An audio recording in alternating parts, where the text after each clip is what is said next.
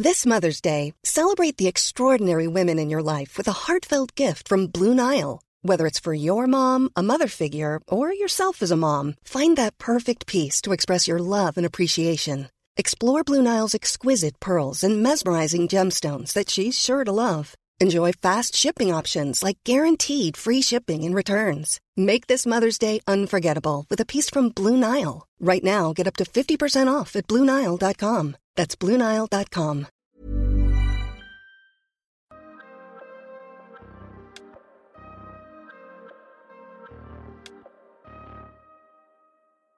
Bienvenue dans le PEX Podcast, le podcast du partage d'expériences en prévention des risques.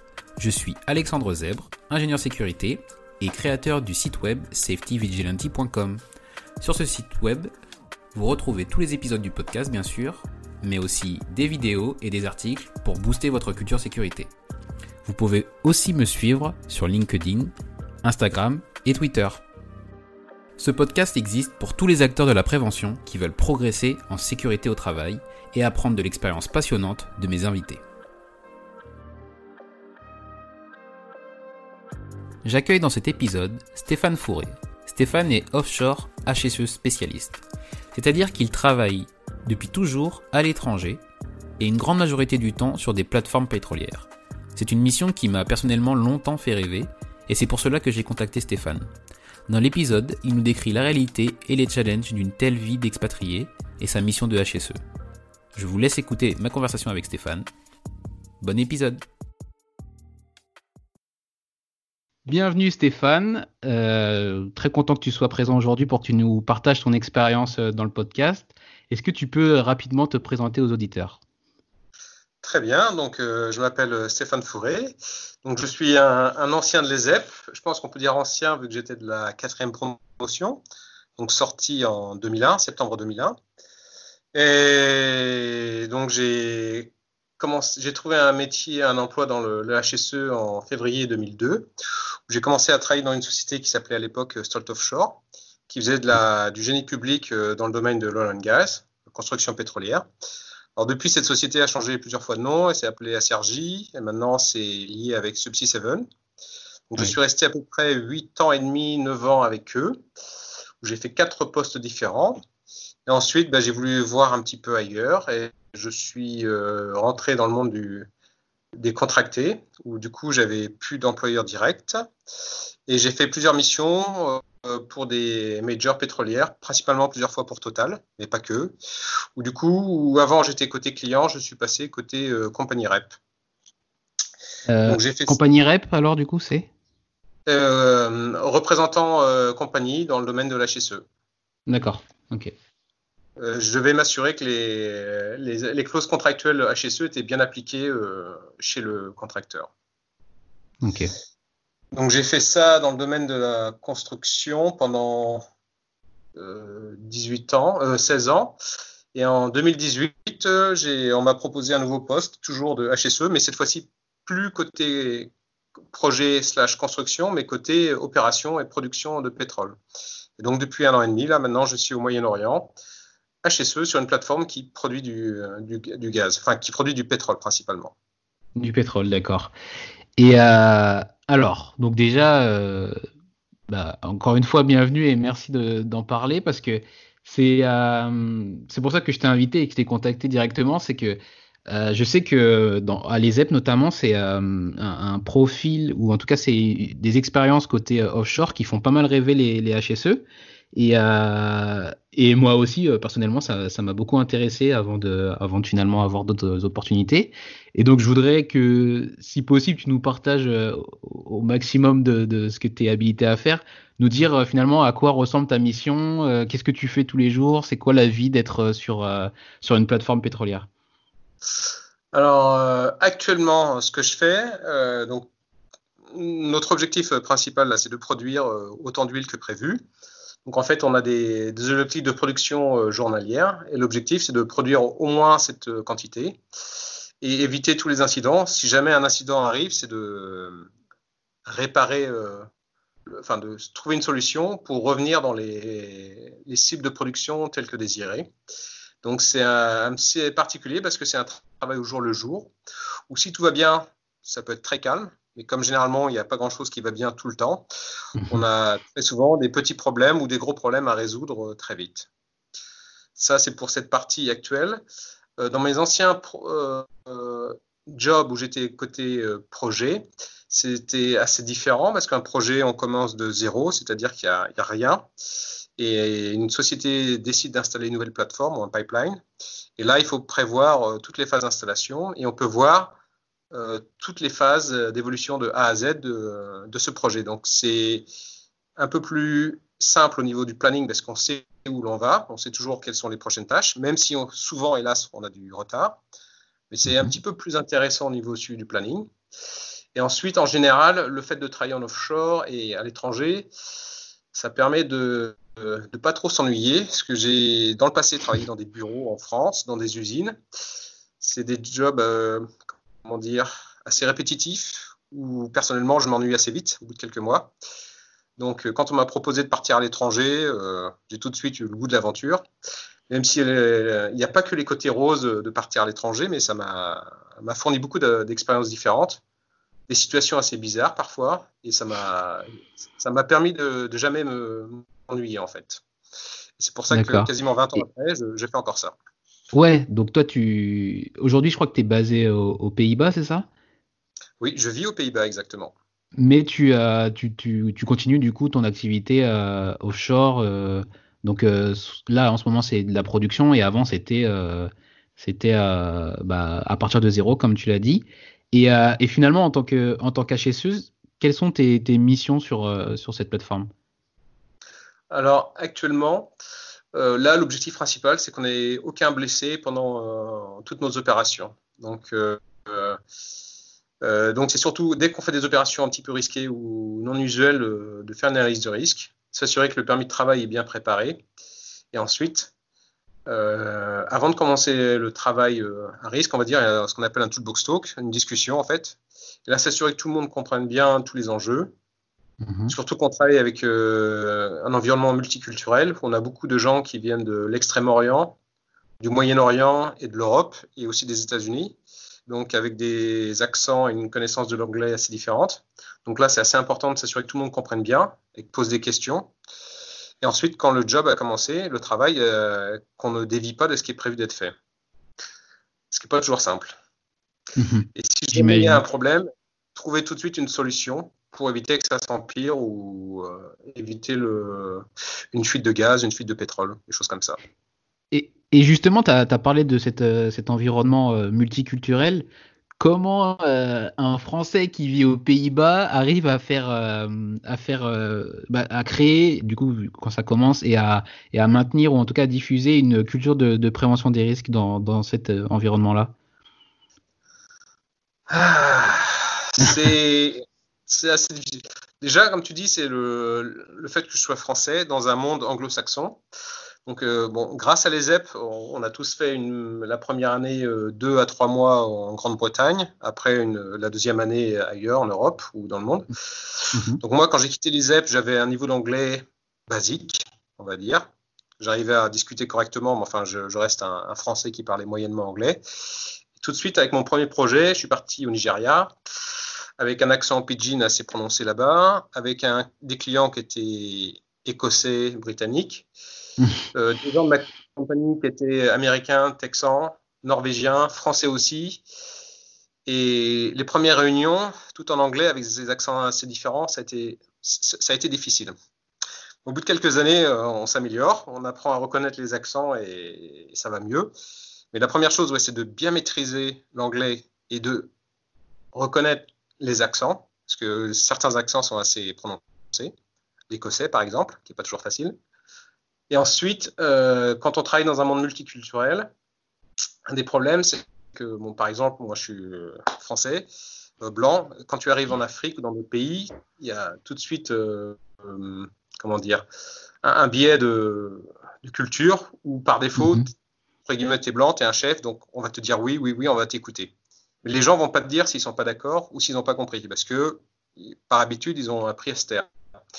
Et là, le plus dur, c'est de donner confiance aux gens, de blaguer avec eux, leur faire comprendre que on est tous dans la même société. Il y a différents niveaux de hiérarchie, mais ça ne doit pas nous empêcher de, d'argumenter, de, de challenger les uns les autres. Et que si quelqu'un a une bonne idée, quel que soit son rang, il peut la proposer. Il ne faut pas qu'il hésite. Et dans beaucoup de cultures, ça, c'est, ça se fait pas.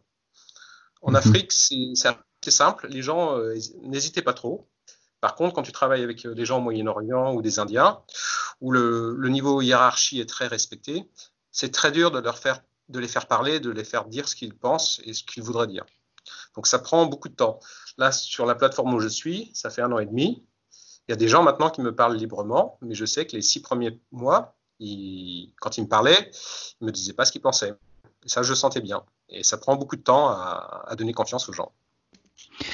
Euh, et, alors du coup, s'il y a des, euh, des, différences culturelles, comme tu l'exprimais déjà en Afrique de l'Ouest pour, euh, pour tes premières missions, il y a, y a aussi des, enfin, pour communiquer, comme on n'a pas la même culture, on n'a pas que la langue qui peut être un, un, une barrière, pardon. Il y a aussi la, les, références qu'on peut avoir. Donc, comment toi tu fais pour, pour voilà, euh, tu as, parlé de la confiance, mais comment, qu'est-ce que tu utilises d'autre comme technique pour, euh, communiquer sur, bah, sur les enjeux de sécurité et sur, la prévention des risques? Alors, les exemples, quand on explique les risques, euh, on, explique quels sont les risques de, par exemple, si tu utilises des gaz, tu peux avoir des problèmes d'être étouffé ou d'asphyxiation. Et ça, c'est pas forcément clair pour des gens qui ont, une culture très basique. Donc, il faut essayer de l'expliquer par des mots différents et surtout ensuite leur faire euh, exprimer le même problème, euh, ce, risque-là, dans leurs mots pour savoir s'ils ont bien compris. Et ça, c'est pas toujours simple. Euh, et il faut que tu leur fasses dire le, même chose que toi, mais dans leur langage, avec leurs propres mots. Là, tu peux sentir s'ils ont compris le problème. Et ensuite, s'ils ont compris les mesures à mettre en place pour éviter le problème. Ok. C'est, euh, je pense que là, tu le dis très simplement et du coup, on, comprend bien, mais je pense qu'au jour le jour, au jour le jour et suivant les, les interlocuteurs, c'est pas forcément évident. Euh, évident de, bah voilà, de, de, faire comprendre à ses, à ses, à ses collègues euh, ce qu'on, ce qu'on attend d'eux. Donc, euh, merci de, de, le partager de cette manière-là. Et, et donc, c'est connu que la, dans ces milieux comme ça, la, la culture de l'entreprise, elle est souvent très forte. Et, et dans la, pétrochimie, c'est justement un, domaine assez, assez avant-gardiste sur la, sur la sécurité. comment tu. Enfin, quelle vision, toi, tu as de, de, de, de, la sécurité euh, qui est, qui est euh, demandée par la direction dans, dans, dans, les entreprises de ce secteur-là? Alors, euh, effectivement, il y a des grosses attentes au niveau HSE parce qu'effectivement, les risques sont très élevés, surtout dans les sites pétrochimiques où tu as du gaz, de la pression, des points chauds, donc tout pour faire une belle explosion. Et sur des sites qui ont des dizaines d'années, donc pas forcément les plus fiables maintenant. Donc il y a beaucoup d'attentes, euh, il y a beaucoup de règles très précises, très compliquées parfois. Et, euh, donc c'est parfois difficile de les faire comprendre, mais euh, si, les gens obéissent bien, enfin obéissent, parfois même sans comprendre, du moment qu'ils appliquent bien les règles, ça évite les, les dangers. Ensuite, tout ce qui est problème systémique matériel, ça, ça se gère bien. Par contre, là où il y a depuis une quinzaine d'années, les gens essaient de développer, c'est tout sur le comportement humain. Et là, mhm. c'est un petit peu plus difficile parce que euh, donc les Américains ont été les premiers à développer des Behaving Safely programmes euh, sur la, basés sur la culture américaine où les gens, faut se parler en confiance, euh, limite se pleurer les uns les autres dans les bras, un peu euh, chaud à l'américaine. Je pense que ça marche très bien aux États-Unis. Quand tu arrives en Afrique de l'Ouest ou dans d'autres pays, tu essaies de mettre ça en place parce que le client a dit, le client est américain et t'a dit, je veux que ce soit mis en place. Euh, tu comprends très vite que ça peut pas être mis directement comme ça. Il va falloir ajuster le programme. Et là, en fait, euh, grâce à des gens qui travaillent depuis des années en Afrique, comprennent la, enfin en Afrique ou ailleurs, qui comprennent la culture locale, on a la plupart du temps réussi à adapter le, le message purement américain à la culture locale pour, euh, pour le faire fonctionner. Et toi, tu es en lien euh, donc avec, euh, avec les gens, bah voilà, les intervenants, mais tu es en lien indirectement, es en lien pardon, aussi avec la direction ou, ou peu? Non, là, comme moi je suis maintenant souvent sur site, je suis plus lié au head office, on va dire. Euh, J'ai pas de lien directement avec le, management. j'ai toujours un, responsable hiérarchique ou un, offshore manager entre moi et la direction.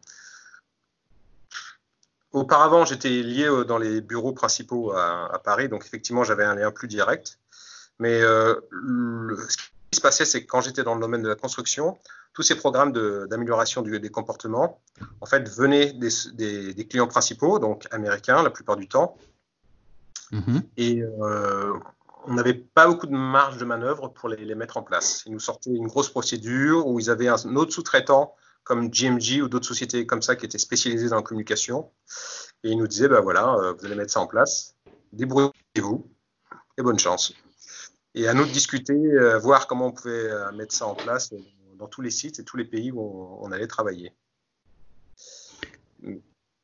Et, euh, du coup, et ça, ça doit être un challenge euh, quand même euh, conséquent parce que si le, modèle est le même, les, cultures et les personnes ne sont pas du tout les mêmes. Donc comment tu comment tu t'en es sorti de, tout ça? Au début, je ne savais pas trop, mais j'ai eu des, des, collègues à l'époque qui étaient sur navire depuis très longtemps ou sur des yards de construction et en discutant avec eux, ils ont. J'ai dû leur faire confiance. Ils m'ont dit Stéphane, euh, je vois le sujet, on va faire un petit peu différent. Notamment un qui m'a montré comment euh, transformer la formation en jeu de rôle. Et du coup, ça a évité d'avoir 30 euh, personnes qui, à dormir pendant deux heures devant une présentation PowerPoint et d'avoir 30 personnes qui se battaient pour avoir le prochain jeu de rôle sur la plateforme. Et ils étaient tellement intéressés que tout le monde voulait y participer, même ceux qui ne devaient pas. Et tout le monde a demandé des certificats qui n'existaient pas, mais ils voulaient tous un papier comme quoi ils avaient participé au jeu de rôle. Et c'était hyper important pour eux. D'accord. Donc euh, en, tournant ça euh, de manière plus participative, ça t'a voilà, ça t'a fait un accélérateur pour, euh, pour, pour l'adhésion, quoi. Oui, parce qu'ils se sont mis à la fois dans le rôle de, de l'ouvrier qui voulait rien comprendre et pas suivre les règles, et de l'autre côté dans le rôle du chef qui devait expliquer les règles, mais sans faire comme d'habitude, entre guillemets, avoir le bâton dans une main et dire fais ce que je, te dis et puis arrête de réfléchir, mais essayer de convaincre ton employé pourquoi il fallait suivre cette règle. là, ils, avaient, ils ont beaucoup aimé ça parce qu'ils ils sont aperçus que c'est pas du tout facile. Mhm. Donner un ordre, c'est simple, mais faire comprendre l'ordre et s'assurer qu'il sera appliqué après que tu aies tourné les talons, c'est autre chose. Ouais c'est sûr. Et, euh, et, donc là, c'est plutôt quelque chose qui a, qui a bien fonctionné. Est-ce que tu as aussi, euh, dans ton expérience, euh, pu avoir des, des, moments où ça a été beaucoup plus compliqué et ça s'est vraiment soldé par un échec ou en tout cas, tu as, as, dû revoir tes plans pour, pour une démarche sécurité? Ben, Non, pas vraiment pour ces expériences d'amélioration comportementale, non. On avait réussi à faire ça bien, à bien faire passer cela. Euh, non, enfin, c'est un peu bizarre, mais non, je vois pas trop d'échecs. Parfois, ce que, je te disais, c'est que faire appliquer des règles euh, bêtes et méchantes, c'est ce que faisaient les safety il y a encore 20-30 ans, où c'était tous des mhm. anciens militaires ou des anciens pompiers et qui venaient avec leurs gros sabots, le, bâton d'une main, et disaient voilà, il faut faire comme ça. Donc, ils faisaient peur un peu à tout le monde. Euh, quand je suis arrivé dans les années 2000, c'était une nouvelle génération de, jeunes qui sortaient des écoles, comme les EP, pour essayer de faire les choses un peu plus efficacement. Mais euh, ne pas avoir réussi à faire passer le message, non. Je ne dis pas qu'il a, il a toujours été bien appliqué. Euh, ce qui se passait, nous, les, problèmes dans, dans, le domaine de la construction, c'est qu'un projet, ça va de A à Z, c'est-à-dire que c'est un début et une fin. Mhm. Et souvent, quand tu approches la fin d'un projet, les gens savent que à la fin du projet, ils auront plus de salaire. Donc euh, tout ce qu'il faut, en fait, le, but du jeu, c'est de s'assurer que quand un projet se termine, un autre allait commencer pour que tout le monde puisse euh, continuer à travailler. Et quand les crises sont apparues en 2014-2015, là, sur beaucoup de sites, euh, quand le projet se terminait, il n'y avait rien d'autre qui allait derrière. Et du coup, toutes les belles paroles, les améliorations safety, tout ça, ça, ça, passait à l'as, parce que l'inquiétude directe de tous les gens, c'est de savoir qu'est-ce qu'on allait faire le mois prochain. Mhm. Et toutes les, bonnes habitudes qu'on avait réussi à mettre, ça, pouvait tomber très vite. Mais alors ça, c'est, euh, j'imagine que c'est inhérent au secteur et au fait d'avoir euh, bah, la loi du marché qui, qui, est, quand même euh, très forte et en tout cas où tu es vraiment en première ligne dans ton domaine et les, demandes de production. Enfin, ça va être assez compliqué à gérer au jour le jour de pas savoir s'il y, y, a de la production la semaine prochaine, le mois prochain ou le jour prochain. Oui, oui, surtout, oui, oui. Euh, euh, je veux dire, dans des pays en voie de développement où il n'y a pas de chômage, euh, les gens peuvent avoir un, bon salaire pendant la durée d'un projet et dès qu'il se termine, il n'y a plus de salaire du tout. Donc, si on peut économiser un peu, ça peut aller. S'ils savent qu'un autre projet qui va reprendre dans deux ou trois mois, c'est pas trop gênant. Mais s'il n'y a aucune vision sur l'avenir, c'est très inquiétant pour eux. Et toi, à ton, à à ton niveau, tu arrives toujours à rebondir, peut-être à changer de pays ou c'est, euh, enfin tu es aussi tributaire de, de cette euh, d'avancée du projet? Et moi, comme je te disais, pendant dix ans, j'étais contracté, donc c'est-à-dire que j'étais journalier, on va dire, en, bon français. Et effectivement, euh, je signais un contrat de travail, on va dire une sorte de CDIC pour un chantier. Et je savais quand le chantier se terminait, ben, il fallait trouver autre chose. Donc si le, même employeur avait plusieurs chantiers et que ça se passait bien, il pouvait te transférer de chantier à un chantier. Mais quand les crises arrivent, même avec ses propres employés, il a du mal à, les garder occupés. Donc les contractés, on a souvent été les, premiers à être euh, terminés, on va dire, au niveau contractuellement. Mais jusqu'à maintenant, oui, j'ai toujours réussi à, travailler euh, quasiment. La, plus grosse période de non-emploi que j'ai eue, c'était 5 à 6 mois à l'époque de 2018. Mais c'était l'été, c'était la naissance de mon deuxième enfant, donc euh, je cherchais pas trop de boulot non plus. D'accord. Jusqu'à maintenant, j'ai réussi à rester être employé alors que j'ai eu beaucoup de collègues qui, bah, pendant des années, un ou deux ans, là, ils, ils ont eu un, gros creux de vague. Et euh, alors justement, tu en parles de la partie un peu euh, de la partie perso.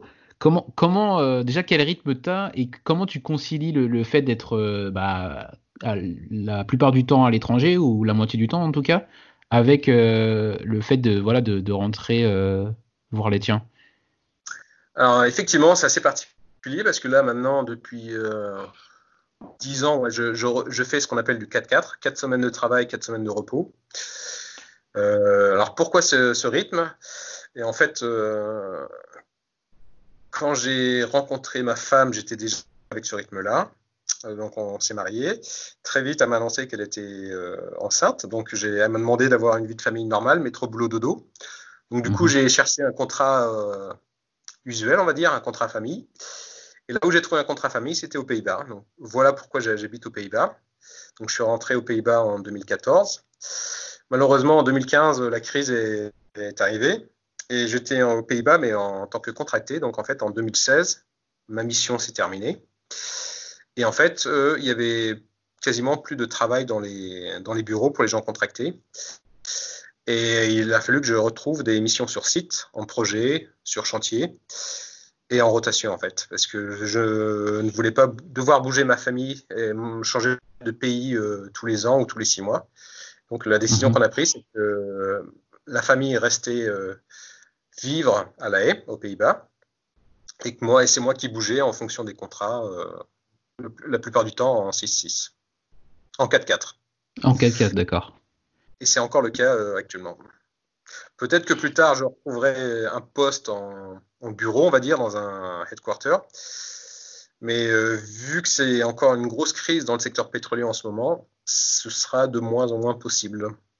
Parce que le projet s'arrête, ne risque, de, risque même de jamais redémarrer. Et voilà. Du coup, tu tu as toujours la, fonction HSE euh, spécialiste, je crois. Et, euh, finalement, on voit qu'il y a quand même beaucoup de gens qui, au bout d'un moment, euh, même dans le offshore, évoluent soit plus vers la, production, soit vers des, la maintenance. La maintenance, je sais que ça se fait beaucoup. pourquoi, toi, tu as, continué dans, cette, dans cette branche-là? Dans le HSE Ouais. Euh, parce que c'est là où j'ai le plus d'expérience et euh, j'ai découvert qu'en fait, euh, il n'y a pas beaucoup de gens qui veulent faire HSE, sauf ceux qu'on va dire qui ont fait les études pour ça.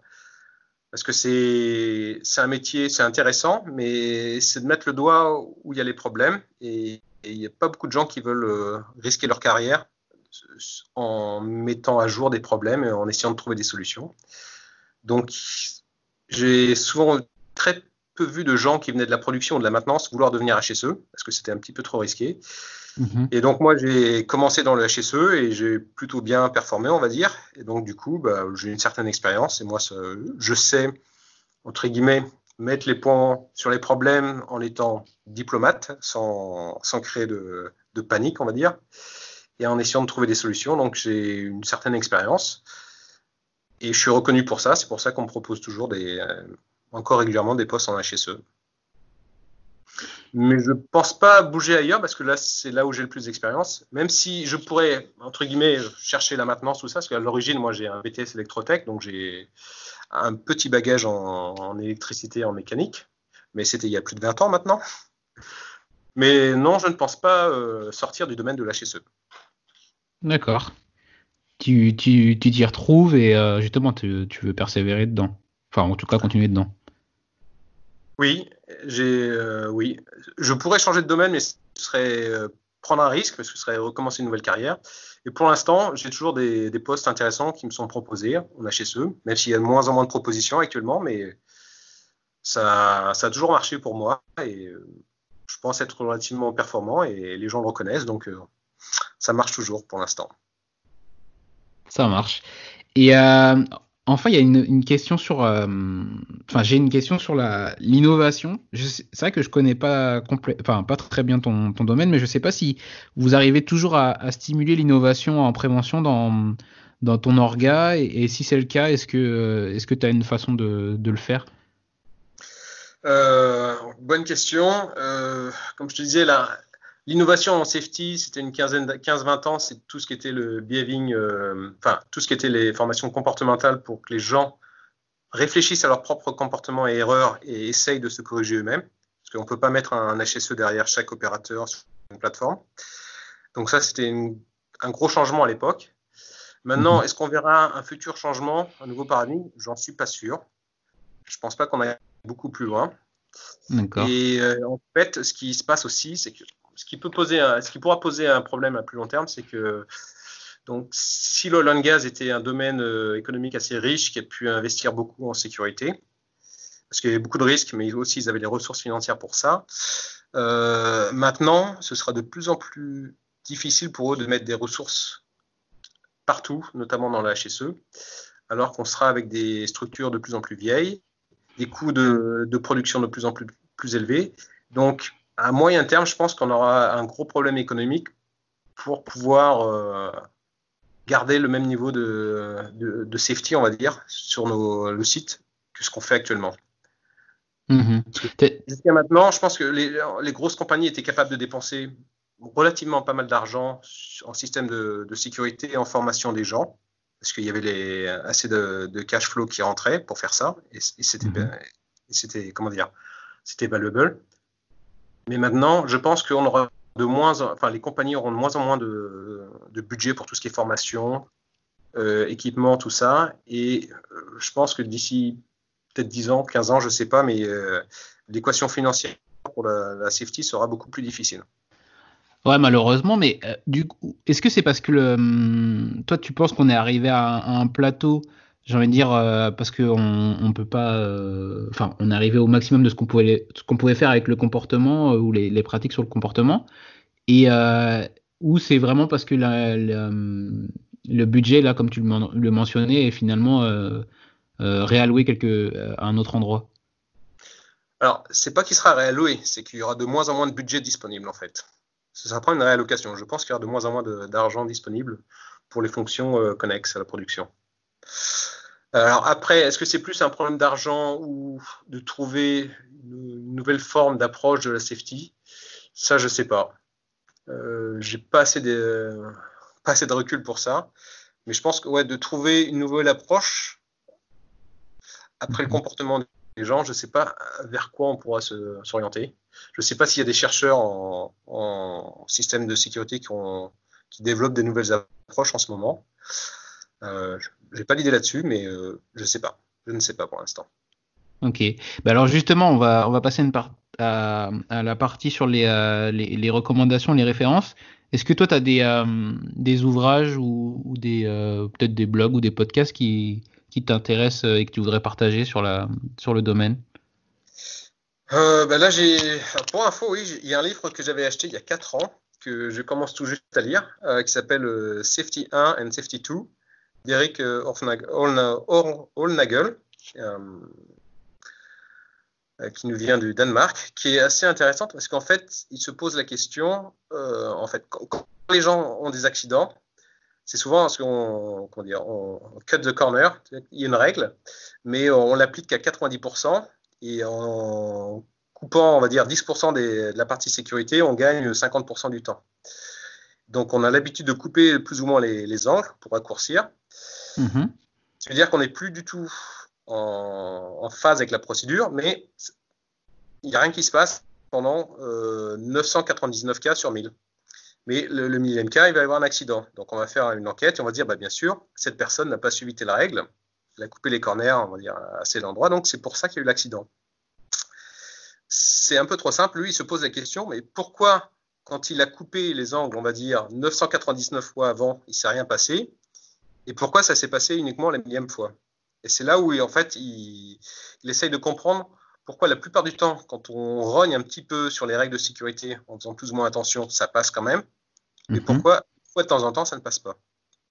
Et c'est là où il essaye de, voir le problème d'un autre point de vue, qui je pense, ça, ça pourrait être une très bonne approche pour peut-être avoir quelque chose de nouveau dans le domaine de la sécurité. Parce que jusqu'à maintenant, on se focalise beaucoup sur l'opérateur, la personne, pourquoi elle fait des erreurs. Il y a beaucoup de biais humains. Mais euh, par défaut, une fois qu'on a trouvé que l'opérateur, enfin, une fois qu'on a trouvé qu'il y a une erreur vis-à-vis de la procédure, tout ça, euh, beaucoup de sociétés se disent bah, c'est pas grave, c'est de la faute de l'employé, on lui met un avertissement, mhm. au pire, on, le vire et on règle le problème. Mais ça, c'est une manière assez rapide de régler le problème, mais ça ne règle pas à long terme parce qu'on n'arrive pas à comprendre pourquoi les gens ont triché, on va dire, avec la règle de sécurité, pourquoi ça a mhm. marché 999 fois sur 1000 et pas la millième fois. Et c'est quelque chose qui sera bien de développer parce qu'effectivement, euh, simplement tout mettre sur le dos de l'opérateur qui a fait une petite erreur quelque part, c'est une réponse à court terme, mais ça ne va pas permettre de, s'assurer que ce problème ne puisse jamais se reproduire. Et eh ben, du coup, tu, parlais de bah, ce que l'échange là, euh, ça m'a beaucoup fait penser à Marc-André Ferron qui est déjà passé sur le podcast. En fait, c'est un, consultant euh, québécois et formateur qui fait, euh, qui développe des concepts justement sur la, responsabilité totale du coup de en, gestion des risques et, euh, notamment il, a des, il a des il a un cheval de bataille, c'est le fait de de comment dire si jamais tu mets un employé dans une salle dans une salle sombre avec un trou, eh bien, euh, il, va, il, va, il va tomber euh, dans ce trou, quel que soit le, niveau de formation que tu vas lui donner. Et euh, lui, il s'inquiète sur, au lieu de, de, tout miser sur la formation et sur le fait de, tout miser sur la responsabilité. Il n'y a pas de trou, tout simplement. Et mettre les conditions de travail le plus, le plus élevé possible et de gérer le risque le plus en amont possible. Donc là, je l'ai dit très rapidement et, et c'est sûrement pas assez précis par rapport à tout ce qu'il fait. Et, et tous ces enseignements qui sont très très intéressants. Mais si ça te dit, je te, je te passerai les références. C'est vraiment très intéressant. Oui, je, je veux bien, oui. Il est, euh, il est, et puis il est euh, assez. Euh, ce que je dis souvent de Marc André, c'est qu'il il décoiffe quoi. C'est-à-dire qu'il il, a pas sa langue dans sa poche, donc s'il y, y, a quelque chose à dire, tu, tu l'auras, tu l'auras de manière assez cash. Mais ça sera passé, d'accord. Ouais, voilà, exactement. Et ensuite, et, euh, quels outils digitaux tu, utilises, toi, euh, dans, ton, dans tes missions euh, quotidiennes? Alors pour les outils de reporting, là, on, alors je sais pas, tu connais peut-être un outil qui s'appelle Synergy, qui est développé par DNV, GNL. non. Alors c'est un outil qui est assez puissant pour faire du, reporting. Donc de, alors, à l'origine, ça, ça permettait de, de, faire des rapports d'incidents, d'accidents. Et depuis, ça permet de faire des rapports d'audit, euh, d'inspection, d'un peu tout et n'importe quoi. Et surtout, là où il est assez puissant, c'est tu peux définir des actions correctives pour n'importe qui dans ta société. Et tu as un très bon outil de tracking de ces actions. Tu sais, tu peux définir euh, la, date, avoir un progrès, plus ou moins faire des milestones, je crois, selon les versions. Et surtout, la personne qui, qui reçoit cette action, elle peut très vite comprendre ce qu'elle doit faire et c'est simple pour elle de, suivre ses propres actions. Parce que là, avant, on avait un, autre outil qui s'appelait CMO, là, qui est très puissant, mais en fait, ce qui se passe, c'est que ça ressemble à des outils Microsoft, c'est-à-dire que si tu l'utilises euh, dix fois dans la journée, tu sauras l'utiliser. Si c'est quelque chose que tu es censé utiliser une fois par semaine, tu vas jamais comprendre les tenants et les aboutissants. Malheureusement, c'est des outils qui sont pas très intuitifs, même s'ils sont très puissants. Alors que Synergie commence à devenir beaucoup plus intuitif. C'est-à-dire, même sans être un spécialiste de la safety, tu comprends le, rapport et tu comprends ce qu'on attend de toi avec les actions correctives. Ça, c'est un gros progrès. Ok. Bah alors, du coup, Synergie, et je mettrai le, lien euh, directement dans la description de, l'épisode. Euh, donc, on va passer au futur de la prévention et comment, comment est-ce que tu vois euh, évoluer ton métier euh, en tant que, que HSE spécialiste du coup euh, sur, une, sur une plateforme pétrolière et même dans, dans le secteur de la pétrochimie Alors le futur, le futur de la pétrochimie, ce que, je te disais, donc le, je pense avec toutes les formations sur le comportement, on aura beaucoup moins de problèmes qu'on aurait pu avoir avec les opérateurs, surtout avec les anciens, parce que pour les jeunes, je pense que ce sera beaucoup plus naturel.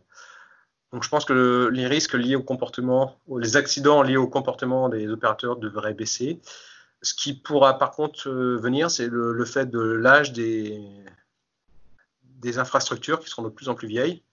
Là, on pourra retourner euh, comme c'était il y a 30-40 ans, ou des, risques euh, opérationnels, c'est-à-dire des, ruptures de, de soudure, de pipe, de vannes, parce que c'est des, équipements qui ont vieilli et que certaines mhm. choses sont assez difficiles à remplacer ou à, fiabiliser après un certain temps.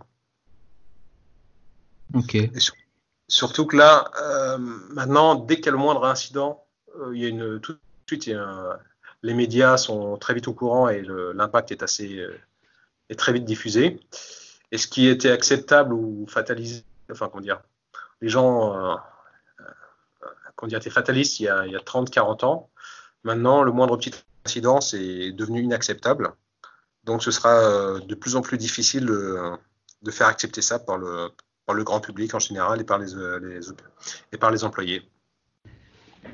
Mais alors ça, c'est du coup, c'est plus l'avenir, euh, on va dire, du secteur. Mais le métier en lui-même, toi, tu, tu l'as vu évoluer depuis, depuis quelques années, depuis quelques, presque 15 ans un peu plus de 15 ans, tu penses que ça va un peu plus de 15 ans. Comment tu, tu penses que ça va ça va continuer de, de changer? Ah, Je ne sais pas trop. C'est je te dis est-ce qu'on aura des nouveaux outils, une nouvelle approche de la safety qu'on pourra développer? Je ne sais pas trop encore.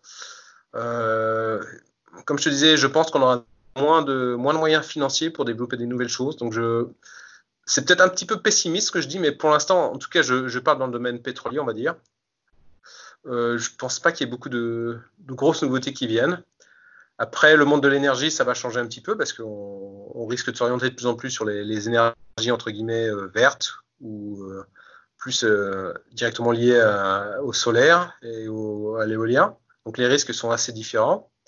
Mm-hmm. L'avantage, c'est que les, les, énergies sont un moins concentré, donc il y a moins de risques de, d'explosion ou de, gros feux par rapport aux grosses centrales, euh, euh, euh, centrales pétrochimiques ou les complexes pétroliers où là, en fait, tu as énormément d'énergie qui sont stockées, où tu peux avoir très vite un, accident avec des, des comment dire, excuse-moi, un impact très, très élevé. Si tu prends par exemple l'explosion de la raffinerie de, pas BP, c'était qui euh, Au Texas, il y a dans les ah années 2000, où tu avais toute mhm. une colonne de, qui avait été remplie à ras-bord et ça avait fui par les, évents. Et il y avait un point chaud en dessous parce qu'il y a une voiture qui était garée pas loin. Où c'est toute la raffinerie qui a explosé. je ne sais plus si c'était BP ou quelle autre compagnie. Mais je pense que ce genre d'incident, euh, le fait de changer de, type d'énergie devrait euh, disparaître parce qu'on n'aura plus ces, ces stockages d'énergie énormes, tels qu'on les trouve dans les, sites pétroliers. Donc ça va changer. Comment Je ne sais pas, je pourrais pas te le dire parce que je suis hélas un peu trop euh, orienté euh, oil and gas de manière traditionnelle. Mais euh, non, il y aura des nouvelles manières de, produire l'énergie, donc ça va créer des nouveaux risques, en supprimer d'autres, qui seront certainement mhm. moins élevés, mais différents l'acceptation des risques va évoluer aussi. Donc, je, ne sais pas. Je j'arrive pas. Je peux pas te dire pour l'instant comment euh, évoluera notre notre profession d'ici 10-15 ans. Ok. Mais euh, tu as quand même donné des, euh, des, clés de réponse parce que sur l'acceptation du risque, je pense qu'il y a. On se rend bien compte, justement, en étant dans, dans le domaine, qu'il y, y, a beaucoup de choses qui évoluent et, euh, et donc tu disais, tu l'as vu évoluer il y a des, et ça continue. Ce qu'on acceptait il y a 15 ans est, clairement pas ce qu'on est prêt à avoir dans notre, dans, notre, dans notre quartier ou dans notre ville aujourd'hui. Donc ça, ça posera aussi des questions sur, euh, sur euh, bah, les industries et, sur, euh, et même sur la prévention des risques au, sens large. Oui, tout à fait. Surtout, ce qu'il faut savoir, c'est effectivement, comme tu dis, le, grand public, les gens, les opinions changent très vite. Par contre, quand on installe une raffinerie ou un FPSO, tout ça, ça mhm. prend des dizaines d'années entre le moment où on les conçoit, on les met en place et on les utilise. Donc, tout ce qu'on ce qu'on fait maintenant, savoir comment ce sera reçu ou accepté d'ici 20, 30 ans, 40 ans, c'est impossible. Par contre, quand on installe un FPSO ou une grosse raffinerie, la durée de vie, c'est 40, 50 ans quasiment. Ça peut aller jusque-là. Donc, actuellement, pour les gens qui font du design de, telles installations, euh, comment percevoir, comment imaginer la perception des risques associés à ces équipements d'ici 30, 40 ans, 50 ans? C'est impossible. Et ce qu'il faut, c'est mhm. qu'en fait, qu'on fasse des choses relativement évolutives pour pouvoir euh, les modifier sans trop de, coûts plus tard. Chose qui est quasiment impossible actuellement avec des, raffineries ou des, des, complexes pétroliers. Euh, et du coup, pour terminer, euh, est-ce que tu aurais euh, des conseils pour le jeune Stéphane qui débute dans la prévention, voilà, en sortant de l'ESEP il il y a quelques années et qui, et, qui veut se, se, lancer dans le domaine Qu'est-ce que tu aimerais lui dire à ce jeune Stéphane? Alors, à ce jeune Stéphane, d'éviter certaines erreurs, mais ça, ça, on les apprend, on a besoin de faire les erreurs. Euh, ce qu'il faut, c'est quand on est jeune, euh, ne pas avoir peur d'accepter des métiers un petit peu différents ou d'aller dans des zones difficiles. Euh, moi, ce qu'il faut savoir, c'est quand je suis sorti, quand j'ai eu mon diplôme, donc mon examen, c'était le, 7 septembre 2001. Donc à l'époque, je venais tout juste de passer mon examen, que j'avais deux ou trois offres d'emploi où j'avais des réponses positives, entre guillemets, je pouvais choisir. Mhm. Seulement, moins d'une semaine plus tard, il y a eu le 11 septembre 2001. Et là, le marché du travail s'est écroulé d'un coup. Ah oui. Ah, ah oui, et eh oui. Et là, pendant trois mois, il n'y avait plus rien. Et je n'ai retrouvé du. J'ai trouvé mon premier vrai emploi uniquement qu'en février 2002, c'est-à-dire euh, quasiment six mois après ça. Et je pense que bon, en ce moment, il y a eu aussi une crise, donc là, c'est pas facile. Mais euh, ce qu'il faut, c'est ne pas hésiter à accepter des métiers qui peuvent paraître un peu, je dirais pas dégoûtants, mais pas très, enrichissant socialement ou accepter d'aller dans des pays difficiles où c'est là où on acquiert une expérience et on, on, met les, comment dire, pour parler crûment, les, les, pieds dans la merde pour essayer de trouver une solution et régler les problèmes. Mhm. Uniquement chercher un poste directement dans les, dans les beaux quartiers à Paris, dans les sièges sociaux, où effectivement on est très près du management, mais on est un peu trop loin des problèmes. Et moi, ce que j'ai pu faire, c'est que justement au début, j'ai été beaucoup sur le terrain, revenu dans les bureaux, sur le terrain. Les, mes huit premières années chez Stolt Offshore, j'ai fait la moitié du temps entre le terrain et le siège social à Paris. Donc ça m'a permis d'avoir euh, la connaissance des deux mondes, celui des bureaux, des bureaucrates, on va dire, celui des gens de terrain, en comprenant les problèmes et les avantages de chacun et en essayant de faire un lien et euh, de l'interface entre ces deux mondes qui avaient beaucoup de mal à correspondre. Et ensuite, quand je suis passé côté client, euh, je, connaissais tous les, manières de tricher entre guillemets quand on est contracteur. Donc, euh, je savais si le contracteur qui était en face de moi me racontait la vérité ou me racontait des conneries parce que j'étais été à sa position quelques années avant. Mhm. Donc, ça me permettait de, de comprendre tout ce qui se passait et savoir si on commençait à me raconter des conneries ou à me raconter la véritable histoire quand il y a eu des problèmes ne pas hésiter à prendre des, postes un petit peu compliqués, dans des endroits difficiles. Ça permet d'avoir une très bonne expérience qui sera plus dur d'acquérir une fois qu'on a fondé une famille, des enfants et euh, qu'on a acquis un, certain euh, train-train quotidien. Ok, très bon conseil. Euh, ben, écoute, on arrive à la fin, donc merci beaucoup Stéphane d'avoir pu partager toute cette expérience. Est-ce que tu peux nous dire où, les auditeurs peuvent te, retrouver ou, s'ils veulent te poser des questions? Alors, il n'y a pas de problème. Alors, vu que je suis d'une génération un peu plus ancienne que, la tienne, j'ai pas de compte Twitter, euh, de Facebook, de choses comme ça. Par contre, j'ai un compte euh, LinkedIn où là, ils peuvent me, me contacter, me, me, faire une demande de contact. Hein. C'est Stéphane Fourré euh, sur LinkedIn. On n'est pas beaucoup, on est deux ou trois à avoir le même nom seulement, donc je pense qu'ils peuvent me trouver très vite dans le domaine pétrolier. Okay. Euh, et euh, s'ils te demandent mon contact, tu peux leur faire suivre, même l'adresse email, y a, ouais, ça pose pas de problème. Je suis pas toujours facilement joignable parce qu'il y a des moments où je suis en mer et j'ai des communications un peu difficiles, mais quand je suis en période de repos, j'ai beaucoup de temps pour moi et les enfants et la famille. Mais euh, ouais, ça me pose pas de problème parce que c'est euh, c'est bien de, de, voir que des petits jeunes commencent à, à demander des, des, questions aux anciens. C'est de l'autre côté du miroir. voilà. Ça marche. Bon, écoute, merci beaucoup Stéphane et euh, je te dis à bientôt. Très bien, bah, bonne chance pour toi aussi. À bientôt. Merci d'avoir écouté cet épisode en entier. Si vous êtes toujours là, c'est que vous l'avez sûrement apprécié. Pour me donner votre avis, allez dans votre application de podcast préférée et laissez 5 étoiles à l'émission en allant dans la section notes et avis. Et on n'oublie pas l'invité. Retrouvez-le sur ses réseaux sociaux pour le remercier ou pour prendre contact avec lui. Les liens de liaison sont directement en description de l'épisode. Encore merci et à un prochain épisode. A lot can happen in three years, like a chatbot may be your new best friend. But what won't change? Needing health insurance. United Healthcare Tri Term Medical Plans, underwritten by Golden Rule Insurance Company, offer flexible, budget friendly coverage that lasts nearly three years in some states. Learn more at uh1.com.